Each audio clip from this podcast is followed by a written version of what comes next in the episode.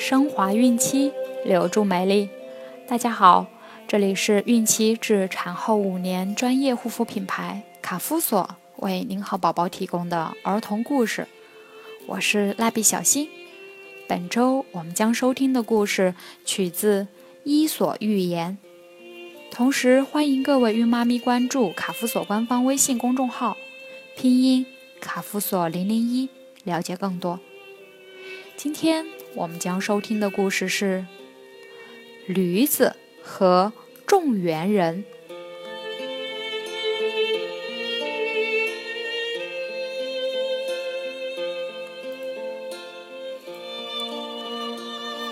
驴子在园里给主人拉磨，可是他却嫌累，于是他请求主神宙斯给他换一个主人。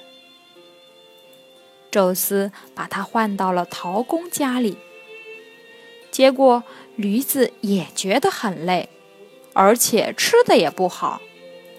他又请求宙斯给他换个主人。这一次，他来到了皮匠家里。后来怎么样了呢？驴子会找到轻松的事情吗？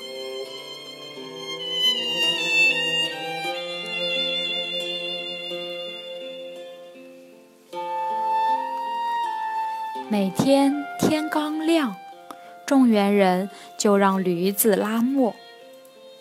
白天，驴子还得去很远的河里拉水，灌溉田地。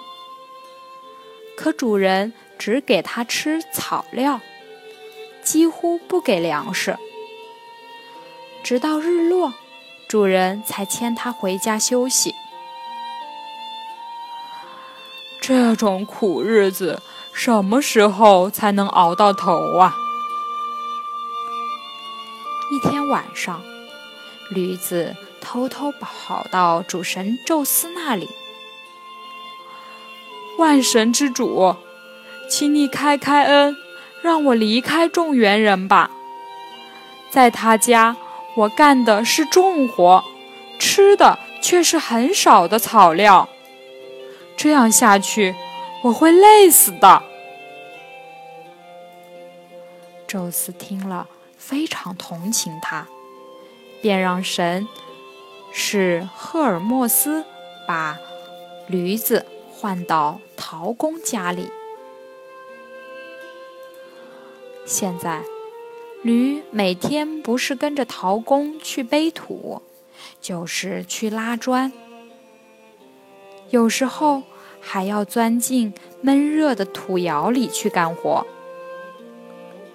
至于吃的嘛，并不比种园人家好到哪儿。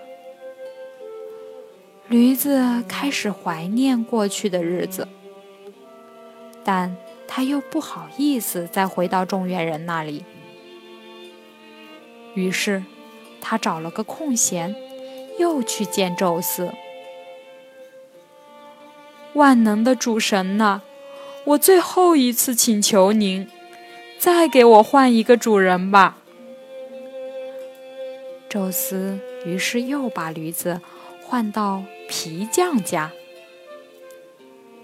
驴子高兴地来到新主人家，可刚一进门就吓得浑身发抖。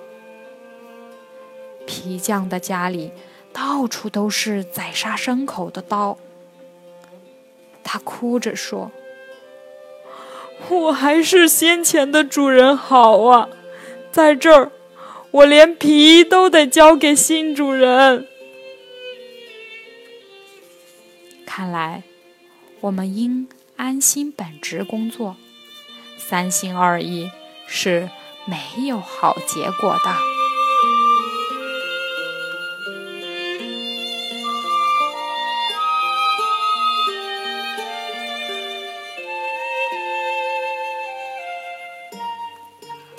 好了，今天的故事就讲完了。朋友们记得订阅并分享到朋友圈哦。卡夫所提供最丰富、最全面的孕期及育儿相关知识资讯。天然养肤，美源于心，让美丽伴随您的孕期，期待您的关注。蜡笔小新在美丽的鹭岛厦门，祝您生活愉快，明天再见。